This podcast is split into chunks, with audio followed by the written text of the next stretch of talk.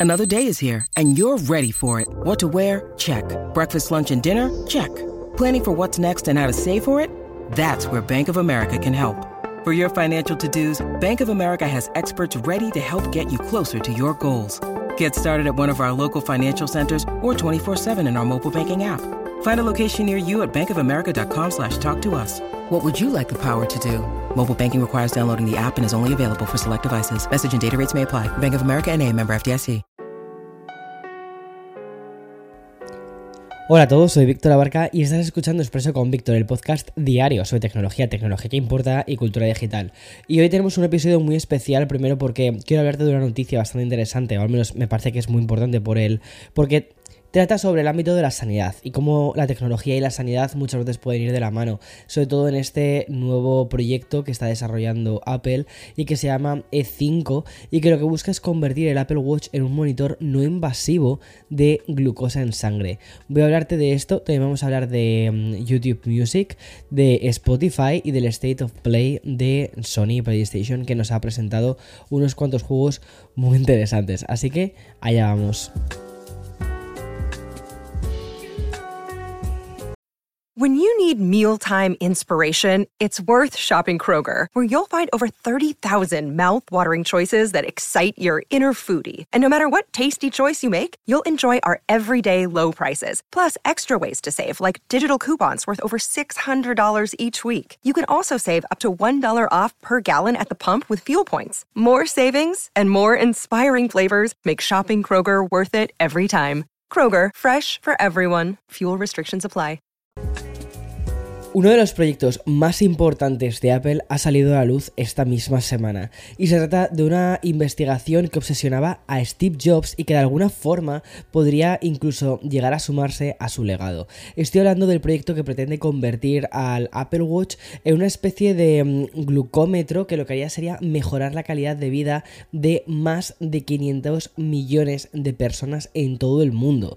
En la actualidad el 8% de la población mundial padece de diabetes algo así como uno de cada 11 adultos entre los 20 y los 80 años. Y con ese telón de fondo, en Apple llevan años investigando para convertir su dispositivo en un monitor no invasivo de glucosa en sangre, es decir, de un reloj inteligente que sea capaz de medir la cantidad de glucosa en el cuerpo sin tener que realizar ningún pinchazo. Bueno, pues e5 es el nombre de este proyecto de Apple y por lo que hemos conocido gracias a la información publicada de Bloomberg son los avances más importantes e implican un proceso bastante técnico que voy a intentar resumirte del siguiente modo. Y dice así, según Bloomberg, Apple está utilizando una tecnología de chip llamada fotónica de silicio. Además, están utilizando un proceso de medición llamado espectroscopia de absorción óptica. Este sistema utiliza unos láseres que emiten longitudes de onda de luz específicas en un área debajo de la piel donde hay líquido y que puede ser absorbido por la glucosa. Después, esta luz se refleja de regreso al sensor de una manera que indica la concentración de glucosa. Un algoritmo determina el nivel de glucosa en sangre de una persona y este enfoque es muy diferente al de los dispositivos actuales porque mm, ahora, tal y como necesitas, mm, necesitas hacerlo para medir la glucosa en sangre, es darte un pequeño pinchazo en la piel para obtener una muestra de sangre. Bueno, pues según cuentan en Bloomberg, todavía quedan unos cuantos años de trabajo por delante, pero mm, esta medida podría dar un vuelco completo a la industria y aún mejor influir muy positivamente en la vida de millones de personas. Este tipo de avances son los que a mí me gusta ver en tecnología. Bueno, disculpa antes de nada, ¿vale? Porque sé que me notas con la voz un poco ronca. Llevo unos cuantos días grabando vídeos, eh, grabando podcast y estoy como a punto de perder la voz. Este fin de semana yo creo que intentaré no hablar demasiado. Sé que eso va a ser difícil para mí porque me encanta hablar. Pero necesito cuidarme, sobre todo para que la semana que viene, cuando volvamos a la carga, además que vamos a hacerlo desde eh, Mobile World Congress de Barcelona, pueda estar a tope. Bueno, voy a la siguiente noticia y es que ¿cuántas veces has escuchado un podcast directamente desde YouTube? Bueno, eh, espero que lo hagas más de una vez, más que nada porque Café con Víctor a partir de este fin de semana va a estar también en YouTube. Y mm, es que este es uno de los formatos más atractivos y más populares en la actualidad y ha sabido combinar un momento muy interesante, el momento del podcasting con lo audiovisual. Y por esto también llevamos un tiempo comprobando que algunos de nuestros podcasts favoritos también se están publicando en YouTube en formato vídeo. Y no me refiero a los shorts, ¿vale? Que estoy haciendo ahora con esto de Expreso, sino que hablo de esos podcasts que duran una o dos horas con entrevistas más largas que incluso podrían ser casi más largas que el Señor de los Anillos. Bueno, pues YouTube ha decidido dar un paso más a este, a este aspecto y se introduce de manera oficial dentro de los podcasts. Es decir, YouTube Music comenzará a ofrecer podcast tanto de audio como de vídeo. Y lo va a hacer primero para los usuarios de Estados Unidos, aunque próximamente va a ir llegando a todos los territorios.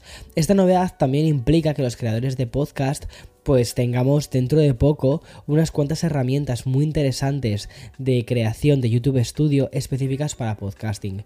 Y en algún momento de este año los creadores también vamos a poder agregar podcast de audio a YouTube a través del feed de RSS. Y según ha contado un portavoz de YouTube, las listas de reproducción de podcast serán ah, elegibles para las funciones de podcast actuales y próximas en YouTube, como la identificación de podcast o la inclusión en la aplicación de YouTube Music. Como es habitual con la plataforma, los podcasts incorporarán publicidad y también anuncios, salvo que tengas una suscripción premium de YouTube Music. Y mm, de lo que no hay constancia a día de hoy es que eh, YouTube vaya a producir contenido original y exclusivo, como sí que están haciendo por ejemplo, en Spotify o Amazon Music. Para la siguiente noticia sigo hablando de audio y es que Spotify ha decidido apostar por los NFTs. No, esto no es un titular del 2021 que se me haya ido la olla, que me haya equivocado en absoluto. Estoy hablando de una noticia de 24 de febrero del 2023.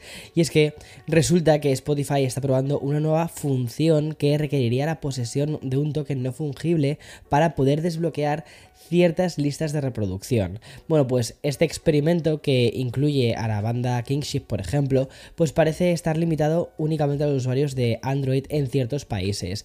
No es la primera vez que Spotify prueba esto de los NFTs, y es que durante el 2022, ya que hubo un boom con esto de, las, de los NFTs, y mm, también hubo un boom en las, páginas, en las páginas de ciertos artistas, sin embargo, este no es el mejor momento para apostar, o al menos eso creo yo, por los tokens no fungibles. Hay que recordar que, por ejemplo, empresas de blockchain como FTX y Coinbase se están recuperando de las acusaciones de fraude y de la continua recesión del mercado de cifrado. Además, el interés de los NFTs en la actualidad es prácticamente nulo y la gente la pregunta que se hace es ¿para qué me sirve esto de un NFT? Y ahora voy a darle paso al bloque de los videojuegos, ya sabes que es uno de mis bloques favoritos, con una noticia que me gusta mucho. Y es que Sony celebró anoche su primer State of Play del 2023. Y como cada año, pues vivimos varios anuncios y lanzamientos muy interesantes. Además, se mostraron algunos juegos de realidad virtual para las nuevas PlayStation VR 2. Todos estos con lanzamientos en 2023, lo cual es algo que de verdad se agradece. Y entre ellos están The Frog que es un shooter de supervivencia y acción, otro shooter como es Green Hell VR Synapsis y Journey to Foundation, el videojuego basado en la novela de Isaac Asimov. También está Before Your Eyes, el título que estará disponible el próximo 10 de marzo y que se podrá jugar con los ojos del jugador, como si fuese una especie de, de joystick casi. También han mostrado más sobre Resident Evil 4 que ha protagonizado su propia y breve aparición con el tercer tráiler y también se presentó un nuevo juego de puzzles de los creadores de Tetris Effect. También se han anunciado Street Fighter 6 nuevos personajes para este juego, incluyendo a la luchadora indígena que controla el viento. Pero vamos a ir por partes, porque como te decía, este Street Fighter 6 añadirá nuevos personajes como la ya mencionada luchadora indígena que es capaz de controlar el viento y eso sí, vamos a tener que esperar hasta el 2 de junio para poder disfrutar de esto. También en junio llegará Goodbye Volcano High, concretamente el día 15, y por lo anunciado ayer en este State of Play, se trata de un juego de aventuras narrativas. Mucho antes va a llegar la nueva expansión de Destiny 2, Lightfall, el cual saldrá pues creo que ya mismo, el 28 de febrero. Y el juego de aventuras inspirado en Breath of the Wild y que nos trae las aventuras de una niña delfín en un arrecife de coral va a llegar el 21 de marzo bajo el título de Tichia. Y por su parte, Baldur's Gate 3 no llegará hasta el 31 de agosto. En este evento de anoche también pudimos ver un tráiler que muestra algún que otro villano nuevo. Y quizás el plato fuerte llegó de la mano de Suicide eh, Squad Kill the Justice League. El próximo 26 de mayo va a llegar este título del que ayer se pudo ver un tráiler que mostró bastantes detalles del gameplay, así como con Harley Quinn, Deadshot, el Rey Tiburón y también el Capitán Boomerang como protagonistas yo creo que están yendo, pero a por todas. Y ya por último, que contar que Naruto, por Boruto Ultimate Ninja Storm Connections, contará con personajes de los últimos 20 años de Naruto, aunque no hay una fecha de lanzamiento. Además de contarte los grandes titulares del próximo, eh, perdón, del último State of Play de Sony, la gran noticia nos la lleva Blumhouse, que es un estudio de cine más importante de la actualidad en cuanto a películas de terror. Y por citar de algunos de sus éxitos, toca el arte de Megan o de Get Out, pasando por la saga de The Pork y mm, otras franquicias, ¿vale? Como Insidious o The Black Phone, El Hombre Invisible, que de hecho estas han sido mm, películas muy, muy, muy recientes. Bueno, pues el caso es que Blumhouse ha anunciado su propia división de producción y publicación y desarrollo y lanzamientos de juegos de terror originales para PC, consolas y también dispositivos móviles. La idea de Blumhouse es la de lanzar títulos con presupuestos menores a 10 millones de dólares, es decir, seguir con la misma filosofía que tiene en el cine, un negocio en el que lanzan películas con bajo presupuesto, pero que después terminan rentabilizando muchísimo estas películas. Y lo sorprendente es que en lugar de adaptar sus propias pelis, Blumhouse lo que va a hacer es buscar proyectos que estén en desarrollo y ofrecer a estos estudios apoyo financiero y conocimiento creativo y también el uso del propio nombre de, de esta empresa. Parece muy interesante y la verdad es que viendo lo que han hecho en el mundo del cine, tengo muchísima curiosidad por ver de qué son capaces de hacer en el mundo de los videojuegos. Y bien, vamos a ir cerrando ya la semana y este episodio de viernes, como manda la tradición, que es con un repaso a los principales estrenos de esta semana en las plataformas de streaming. Y tengo que empezar por Netflix.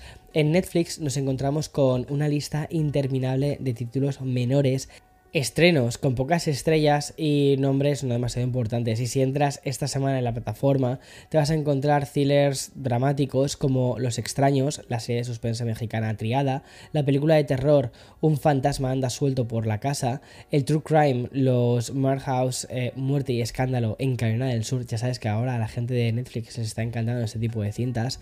Y una nueva temporada de la serie para adolescentes Outer Banks y como ves casi no hay ningún título que te vaya a cambiar la vida. Más interesante sí que puede ser lo que encontramos en HBO Max. Y es que este domingo el site estrena The Weekend Live at Sophie Stadium. Y como su propio nombre indica, se trata de un documental que incluye una actuación de The Weekend.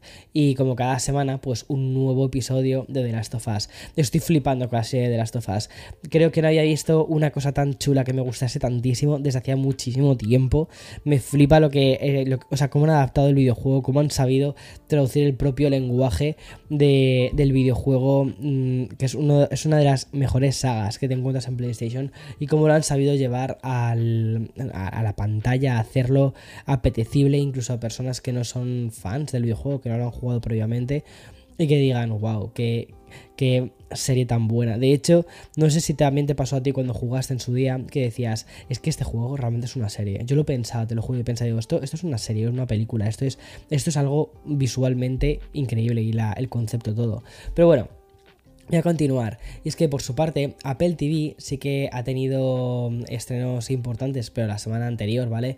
Pues esta semana lanza Layson, que es un título que, mm, que si te ha sonado un poquito a francés, es porque lo es. Se trata de una coproducción entre el Reino Unido y Francia, una serie de seis episodios sobre dos agentes que fueron pareja en el pasado y que deben colaborar para combatir unos terribles ciberataques a nivel internacional que amenazan con colapsar el Reino Unido mientras se enfrentan a los secretos enterrados de su destructiva relación. Bueno, pues Apple TV también está en el primer episodio del documental Eugie Levy, el antiviajero. Y puede que el estreno de esta semana sí que lo encontremos en Disney Plus.